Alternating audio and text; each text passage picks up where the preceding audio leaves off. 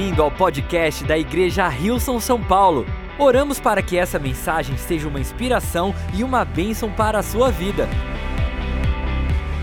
Série nova, a gente falou uma série Conecte-se, chamada Conecte-se, que não somente aqui na nossa igreja São Paulo, mas toda a nossa igreja continental, estamos mergulhando nessa série. Ah, o, prim, o título dessa primeira mensagem dessa série chama Conectando com Deus.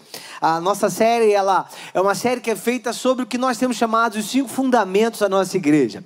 Há alguns meses atrás, nosso pastor Cris, ele a, compartilhou que sobre os nossos cinco fundamentos e também o nosso programa de próximos passos. E a ideia é que os fundamentos nos trazem parâmetros para tudo aquilo que nós fazemos como igreja. A ideia de nós pensarmos em todas as atividades que nós fazemos, se eles não estão conectados com esses parâmetros, se eles não têm esses fundamentos, como a sua referência, nós não devemos estar fazendo. E os nossos cinco fundamentos são: número um, a gente existe para conectar as pessoas com Deus. Número dois, para conectar as pessoas com a igreja. Número três, para conectar as pessoas com o seu propósito. E número cinco, conectar as pessoas com a sua esfera de influência.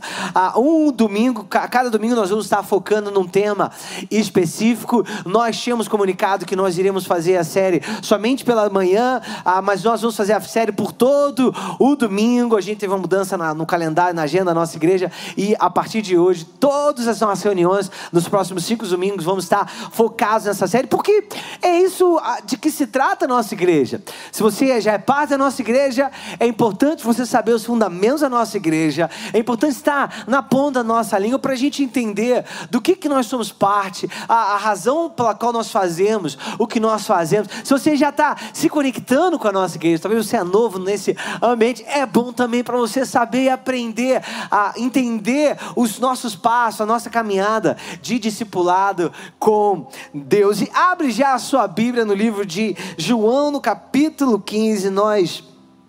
Nós vamos ler dos versículos 1 ao 17 ah, em alguns momentos, mas eu queria antes ah, fazer uma pergunta para a gente se conectar aqui um pouquinho.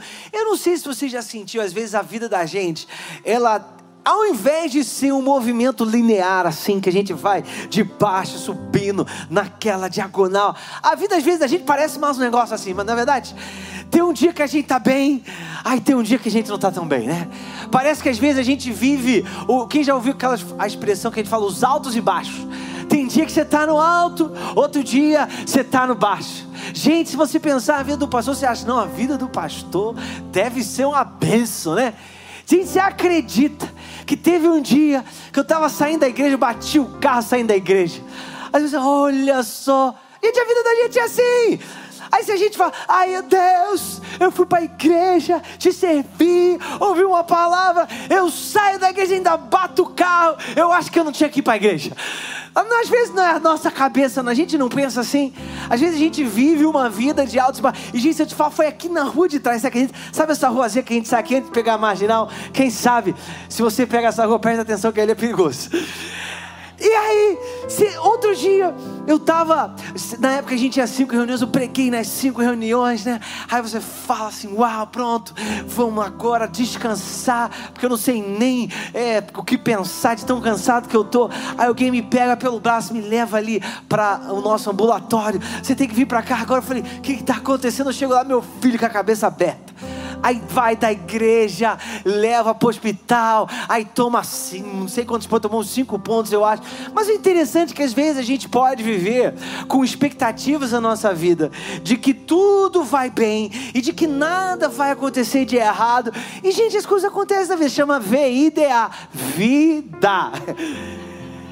Às vezes eu converso também é interessante a gente olhar com pessoas que se batizaram. A gente teve batismos recentemente. Aí as pessoas. Vê que tá, cadê o pessoal que se batizou? Não sei se você está empolgado. Uma salva de palmas dos nossos batizandos. Eles merecem, são incríveis. Aí as pessoas vêm conversar com a gente. Não, porque eu me batizei, pastor, você não vai acreditar. Tudo na minha vida começou a melhorar depois do batismo. As pessoas vêm conversar com a gente. Aí eu fico assim, Deus, será que eu falo ou tu que falas? Porque às vezes a gente parece que a gente vive com uma, uma certa expectativa de, ah, na nossa caminhada com Deus, nada, depois que eu comecei a vir na igreja, nada deu errado. Gente, alguma hora vai dar, porque eu mencionei isso, chama vida. E eu fico olhando para essa passagem que a gente vai ler, é um momento muito interessante. Pastor Gary, que pregou na nossa igreja no domingo passado, ele falou essa passagem, João capítulo 15, ele está dentro de um contexto ah, onde Jesus tinha levado seus discípulos ah, na, e sentado com eles naquilo que é conhecido como a última ceia. É a última refeição que Jesus tem com os seus discípulos. E os capítulos 13, 14, 15, 16, 17 de João são conversas que Jesus tem com os seus discípulos ah, nessa última ceia. E, gente, é interessante que parecia aqueles almoços de família. Sabe aquele almoço de família que começa todo mundo feliz? Que o filho entrou na faculdade e termina com a tia brigando. Quem sabe o que eu estou falando?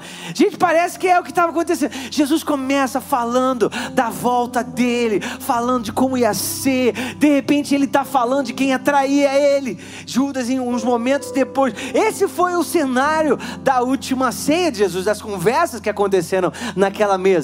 E o que é interessante quando a gente olha para esse capítulo 15, Jesus ele começa com uma alegoria, uma analogia muito bonita que nós vamos ler. Mas é interessante como o tom e o tema da conversa de Jesus parecia que não era um tom e uma conversa assim muito empolgante. Como mencionei, tem momentos a gente imaginar a caminhada dos discípulos com Jesus. Imagina, gente, os discípulos. Eu ficaria se eu fosse discípulo de Jesus naquela época vendo as coisas acontecer. Você fica acorda pensando assim, qual vai ser o próximo morto que vai ressuscitar hoje?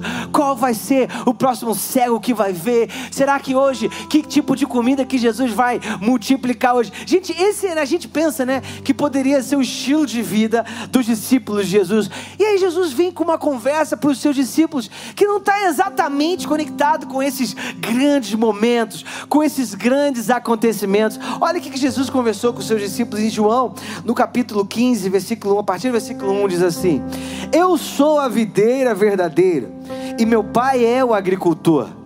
Todo ramo que estando em mim não dá fruto, ele corta, e todo que dá fruto, ele poda para que dê mais fruto ainda. Vocês já estão limpos pela palavra que eu tenho falado. Permaneçam em mim e eu permanecerei em vocês. Nenhum ramo pode dar fruto por si mesmo, senão permanecer na videira. Gente, repete toda vez que a gente vê a palavra permanecer, vocês leem junto comigo, pode ser? Sabe qual é a passagem longa para a gente ficar mais interativo? Versículo 4 de novo. Começa com permanecer, então vocês vejam: permaneçam em mim e eu.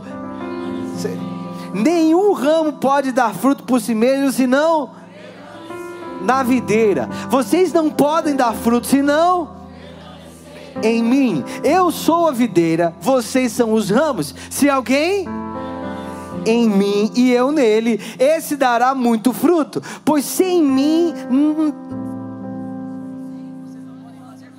obrigado, me perdi ainda. Se alguém permanecer, sem mim vocês não podem fazer coisa alguma. Obrigado, Vini. Se alguém não em mim será como o ramo que é jogado fora e seca. Tais ramos são apanhados, lançados ao fogo e queimados. Se vocês em mim e as minhas palavras em vocês pedirão o que quiserem e será concedido. Meu Pai é glorificado pelo fato de vocês darem muito fruto, e assim serão meus discípulos. Como o Pai me amou, assim eu os amei no meu amor. Se vocês obedecerem os meus mandamentos, no meu amor, assim como tenho obedecido aos mandamentos de meu Pai em seu amor, tenho dito essas palavras para que a minha alegria esteja em vocês e a alegria de vocês seja completa. O meu mandamento é este: amem-se uns aos outros como eu os amei. Ninguém tem maior amor do que aquele que dá a sua vida pelos seus amigos. Vocês serão meus amigos se fizerem o que eu ordeno. Já não os chamo servos, porque o servo não sabe o que o seu senhor faz. Em vez disso, eu os tenho chamado amigos, porque tudo que ouvi de meu pai eu tornei conhecido a vocês. Vocês não me escolheram, mas eu os escolhi para irem darem fruto, fruto que a fim de que o Pai conceda a vocês o que pedirem em meu nome. Este é o meu mandamento: amem-se uns aos outros. Gente, parece que permanecer é uma palavra importante para Jesus, não é verdade? Se as pessoas às vezes estivessem assistindo Jesus, eu falo, ó, o seu discurso ainda está muito bom, que você está repetindo muito a mesma palavra. Significa que Jesus significa, perdão, que Jesus queria fazer um ponto aqui. Se Jesus repetiu tanto a palavra permanecer, significa que no meu sentimento alguma coisa estava para acontecer que ia talvez fazer com que os discípulos fossem tentados a não permanecer. Os discípulos também, às vezes, quando eu leio a palavra de Deus, como mencionei, né, às vezes a gente fica sempre olhando pela próxima grande coisa que vai acontecer. Mas é interessante quando a gente lê a palavra de Deus, olhando o lado humano dos discípulos, olhando a humanidade por trás de tudo aquilo que estava acontecendo. E como eu mencionei, se Jesus falou tanto que eles deveriam permanecer, sabe por quê? Às vezes vão acontecer coisas na vida da gente que vão fazer com que a gente não queira permanecer. Vão acontecer pensamentos, sentimentos, situações, vão acontecer momentos na nossa vida que a gente vai considerar: será que é isso mesmo que a gente tem que fazer? Será que é isso mesmo que eu devo continuar fazendo? E Jesus, ele insiste com os discípulos: permaneçam. Quando a gente olha para o tema dessa, dessa dessa analogia que Jesus usou. Jesus usou a analogia de uma videira. Ele fala: Eu sou a videira verdadeira e vocês são os ramos. Quando a gente olha, ouve isso hoje, sou uma coisa assim tão, ah, é tão interessante. Olha, Jesus falou que ele era uma videira, nós somos os ramos dessa videira ou dessa parreira, mas às vezes é um, é um contexto diferente, distante para nós. Eu não sei, tem alguém aqui que tem uma parreira, uma videira em casa? Na reunião das 10 tinha uma pessoa, vejo uma pessoa que tem uma parreira e uma videira lá na chácara cara dele. Se alguém tiver um vinhedo quiser nos convidar para provar o fruto do seu trabalho, nós estamos também disponíveis. Mas é interessante quando a gente olha para esse contexto que Jesus fala, e Jesus fala sobre a videira, para nós simplesmente soa como uma árvore e os ramos. Ah, e para os judeus, quando eles ouviam isso, era algo completamente específico, porque Israel se conhecia, a nação de Israel se conhecia como sendo a videira videira plantada por Deus.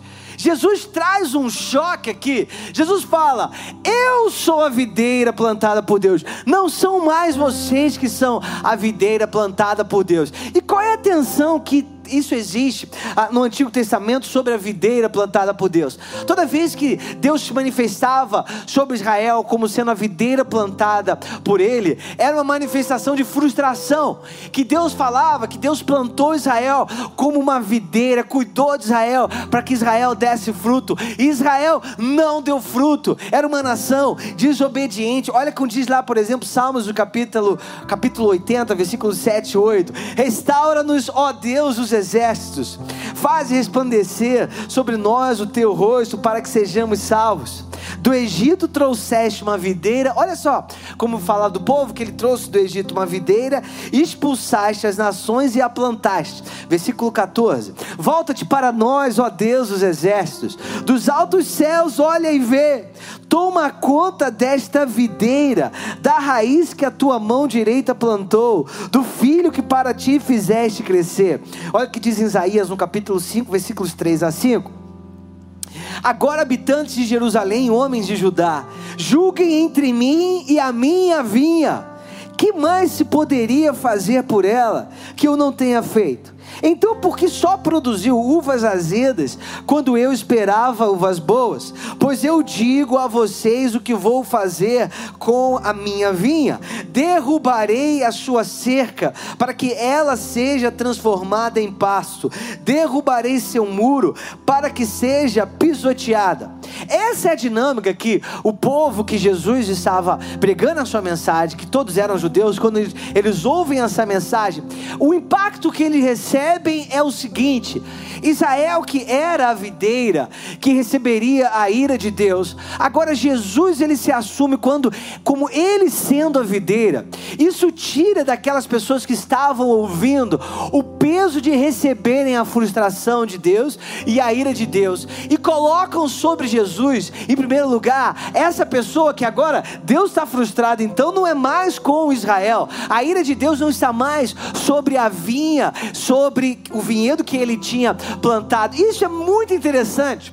Porque o que Jesus está tentando fazer aqui com a sua audiência é inverter na mente deles uma norma onde eles receberiam a frustração e a ira de Deus. Jesus está trazendo aqui um novo conceito, onde a partir de agora Israel se tornou aqueles que ouvem se tornam aqueles que dão frutos para Deus, não mais aqueles culpados por não darem frutos. Jesus ele trata nesse primeiro, nesse início dessa passagem, ele trata com a ideia da poda.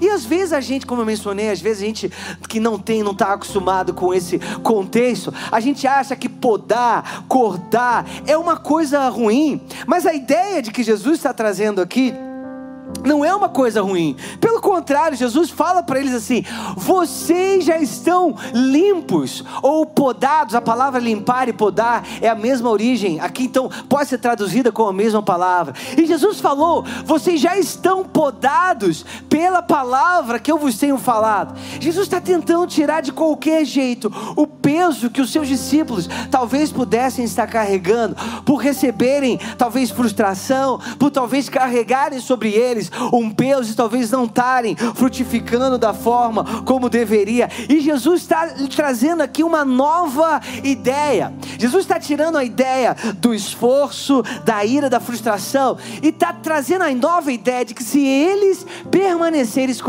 permanecerem, perdão, conectados à videira que agora é Jesus, eles dariam muito fruto. Eu não sei você, mas eu nunca vi uma uva é, se espremendo para dar fruto, aqui ou se esforçando para dar fruto. Quem já viu essa ideia assim? A gente está acostumado com a, a, o trabalho de parto humano, que às vezes é um trabalho, às vezes não, na maioria das vezes é um trabalho doloroso, doído, é um trabalho que exige muito esforço, que produz muita dor. Mas, gente, quando a gente fala de fruto, eu nunca vi uma macieira, a maçã gritando para nascer.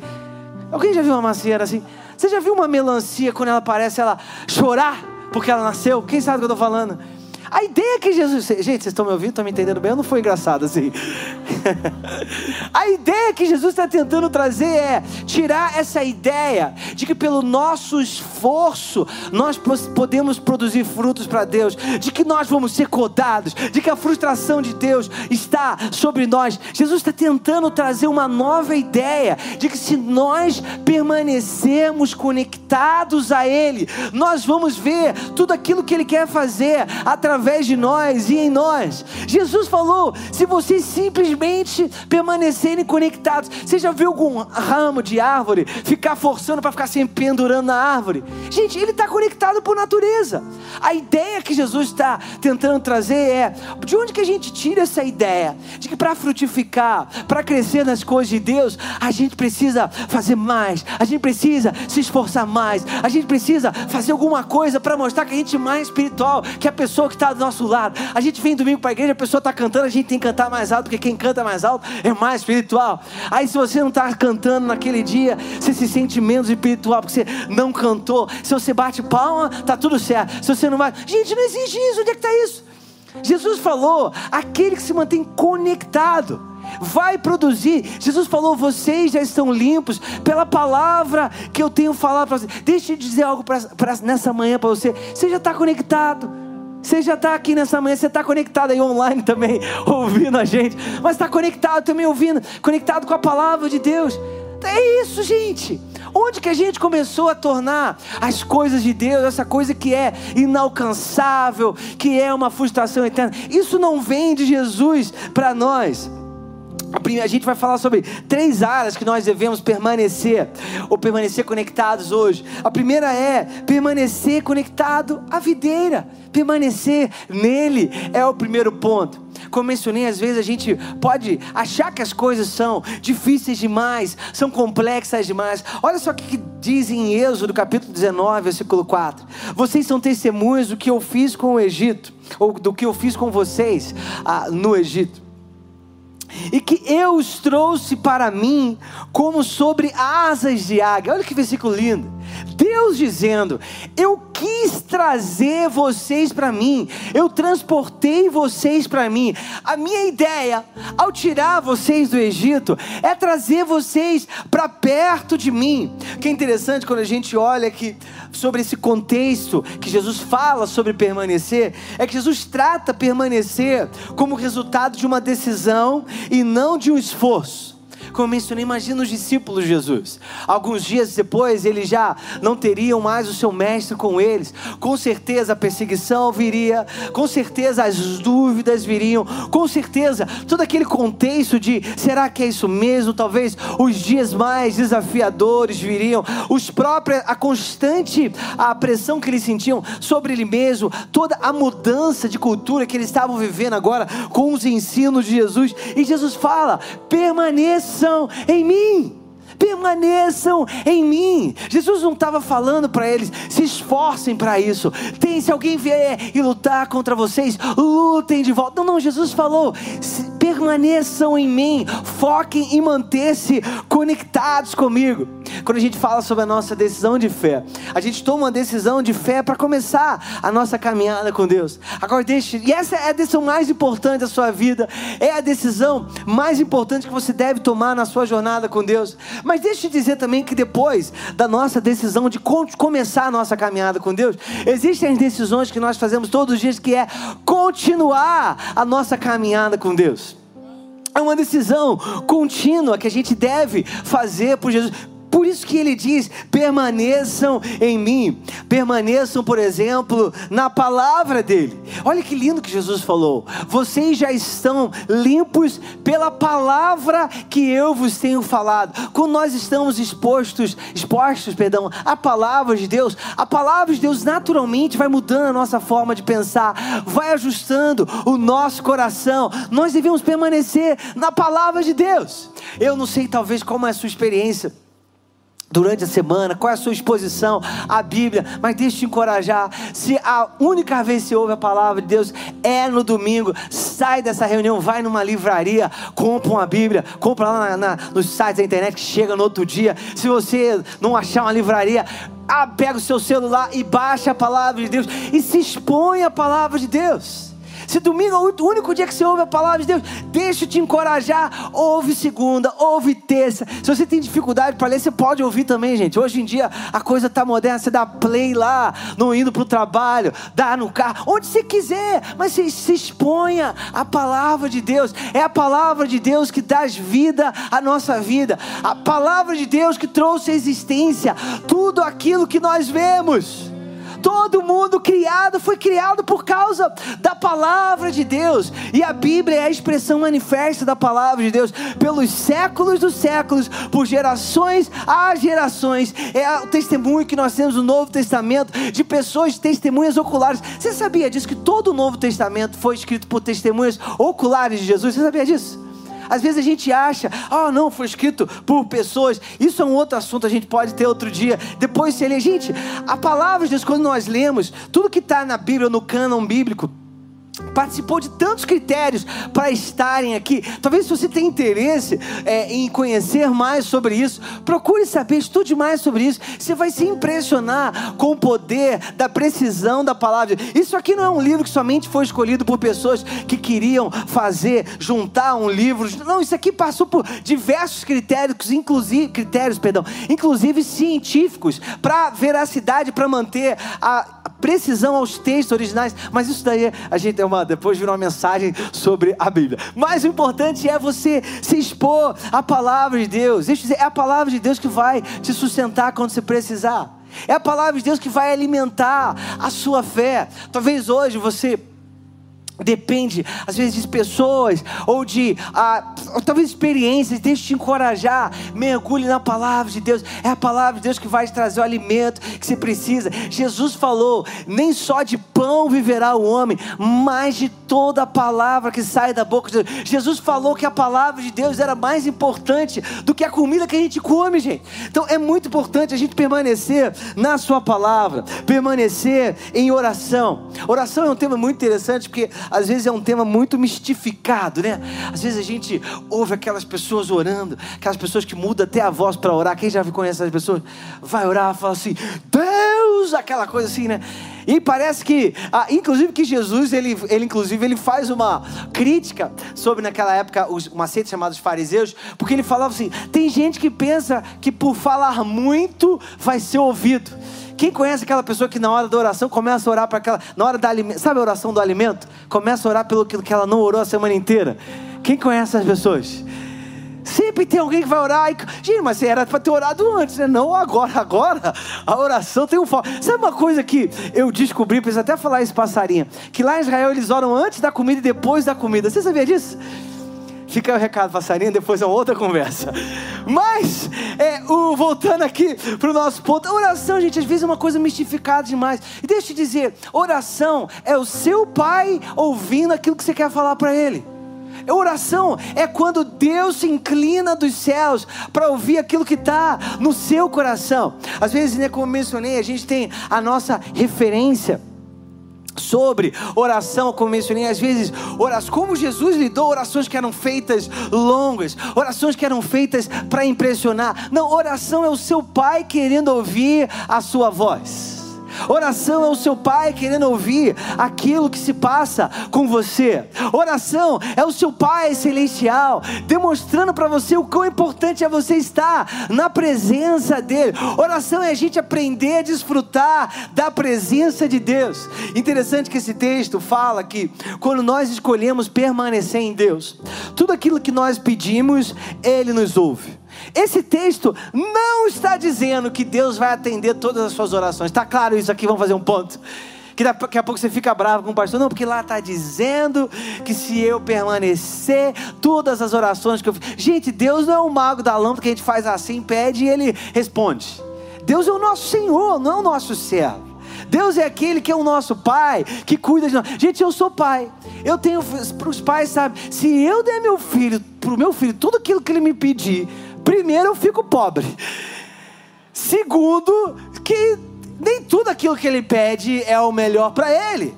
A Bíblia fala que Deus os disciplina como um pai que disciplina o filho. Disciplinar, gente, não é a ideia de deixar você sem uma coisa que você quer. Não, é te preparar para você viver o melhor que Deus tem para você viver. Gente, a gente é madura, a gente já é adulto, né? A gente precisa aprender a entender que nem tudo na nossa vida a gente deve receber na hora que a gente quer. Tem coisas que a gente precisa aprender a entender que Deus tem um tempo para cada coisa. Deus tem um propósito para cada coisa. Deus é um pai que te ama. Deus é um pai que cuida de você. Então, oração é esse lugar onde nós nos desfrutamos da presença do meu pai. Oração é um lugar que você pode chorar também, gente. Não é um lugar que você só pode pedir, não. É um lugar que você pode. Você sabe que na Bíblia tem um livro chamado Lamentações de Jeremias? Imagina que esse livro você já imaginou, né? Não é só ale, alegrias de Jeremias. Ele frustrado, ele compartilhando a tristeza dele com a nação de Israel, que não obedecia a Deus. Você tem o livro dos Salmos, por exemplo. Gente, se você lê Salmos, gente, tem horas que você fala assim: Nossa, Davi, foi, tava bravo com Deus, né? Porque esse é, é a forma como Deus os vê, como pessoas humanas, que temos os nossos desafios, que temos os nossos dilemas, mas que Jesus, mesmo sabendo que os seus discípulos enfrentariam isso, falou para eles e fala para nós: escolham permanecer em mim. É por vocês escolherem permanecer em mim que vocês vão experimentar tudo aquilo que eu tenho para vocês. Jesus fala sobre permanecer no seu amor que é traduzido como permanecer nos seus mandamentos. Deus tem uma linguagem de amor, você sabia disso? E a linguagem do amor de Deus é a obediência. Deus, ele se identifica conosco, ele se alegra, como um pai se alegra com seus filhos quando eles são obedientes. Jesus, quando ele está tendo essa conversa com os seus discípulos, ele está trazendo algo muito importante, ele está invertendo uma outra regra muito, regra muito fundamental para os seus discípulos. Os seus discípulos conheciam a lei que dizia: ame a Deus acima de todas as coisas, coisas, perdão, e o seu próximo como Aqui, todos nós, a maioria de nós conhece amém, esse versículo. Jesus vem, isso era um mandamento do Antigo Testamento. Jesus vem e diz: Um novo mandamento vos dou. Ame-se uns aos outros como eu vos amei. A régua aumentou, né? E é isso que Jesus está falando com os seus discípulos nesse momento.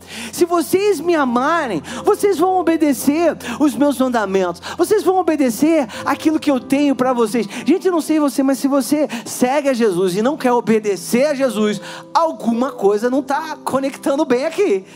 Jesus tem regras e mandamentos para nós, mandamentos que falam do seu amor, mandamentos que compartilham aquilo que ele tem para nós. O que isso significa? Que os discípulos agora precisavam ajustar a sua vida à nova regra de vida, ao novo mandamento que Jesus estava trazendo, que agora não era mais julgar as pessoas, mas era amar as pessoas como ele tinha amado a eles. Os discípulos sabiam exatamente como Jesus tinha os amado. E agora eles entendem que é sobre eles amarem as pessoas da forma como eles tinham recebido o amor de Jesus. Jesus traz aqui uma confrontação, que é uma confrontação direta, e é algo que a gente deve se perguntar: como eu estou na minha dinâmica de obedecer os mandamentos de Jesus? Será que às vezes eu quero que o meu argumento prevaleça? Será que às vezes eu quero que a minha perspectiva prevaleça? Será que às vezes eu estou achando que os meus planos, a minha vontade, o meu plano de vida é mais importante? Importante do que tudo aquilo que está ao meu redor. E por último lugar, a gente entra no último ponto que é permanecer produzindo frutos. E Jesus disse, é interessante como ele falou assim: Meu Pai é glorificado pelo fato de vocês darem muito fruto, e assim serão meus discípulos. Deixa eu explicar uma coisa: hein? na Bíblia, fruto não é igual a resultado.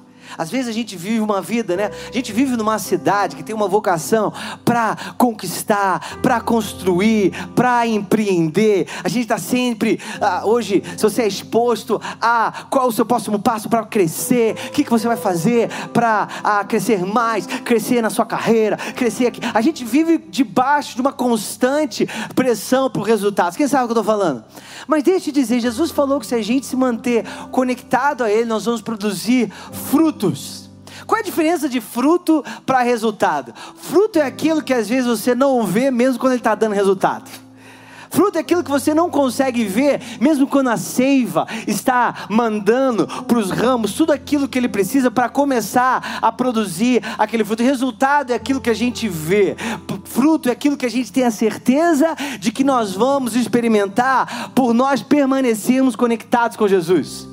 Como a gente como eu mencionei antes, Jesus nunca falou que a gente deveria se esforçar para produzir frutos. Frutos. Jesus falou: decidam permanecer conectados. Eu queria realmente a, ah, te inspirar e te encorajar nessa reta final dessa mensagem. Às vezes a gente, como eu mencionei, olha para a nossa vida e quer ficar avaliando os resultados da nossa vida. Deixe dizer, se você se manter conectado, Jesus falou que você vai produzir muito fruto.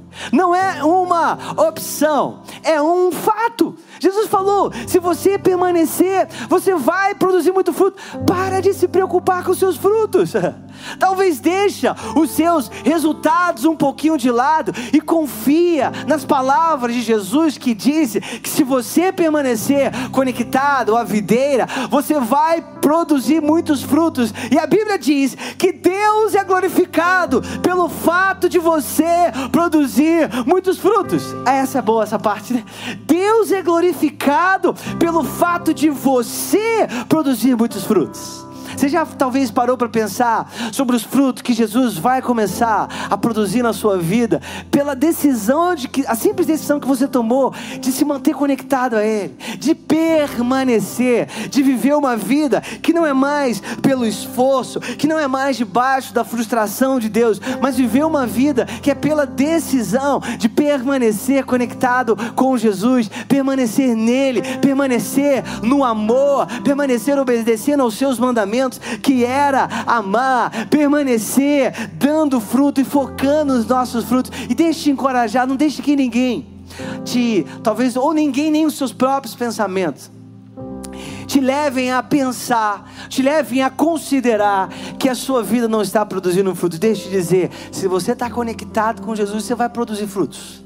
Não é uma ideia, talvez você se pensa, olha para você, você talvez tenha uma autoestima baixa, talvez você olha para sua vida, olha para os seus resultados, fica se medindo, se avaliando pelos resultados que você pode produzir de acordo com a régua de uma sociedade que não tem Jesus como a sua referência. Deixe eu dizer qual é a sua régua. A sua régua é continuar conectado com Jesus, que por estar conectado com Jesus, você vai produzir frutos. Frutos é o resultado resultado da nossa vida por estarmos conectados com Jesus. Frutos não é o resultado do nosso esforço de mudar o mundo, de transformar a sociedade. Isso é uma consequência de nós estarmos conectados com Jesus. Deixa eu dizer, a gente não pode, precisa ir muito longe para olhar que a nossa sociedade, mesmo com muito trabalho, ainda precisa muito trabalho a ser feito. Quem sabe o que eu estou dizendo?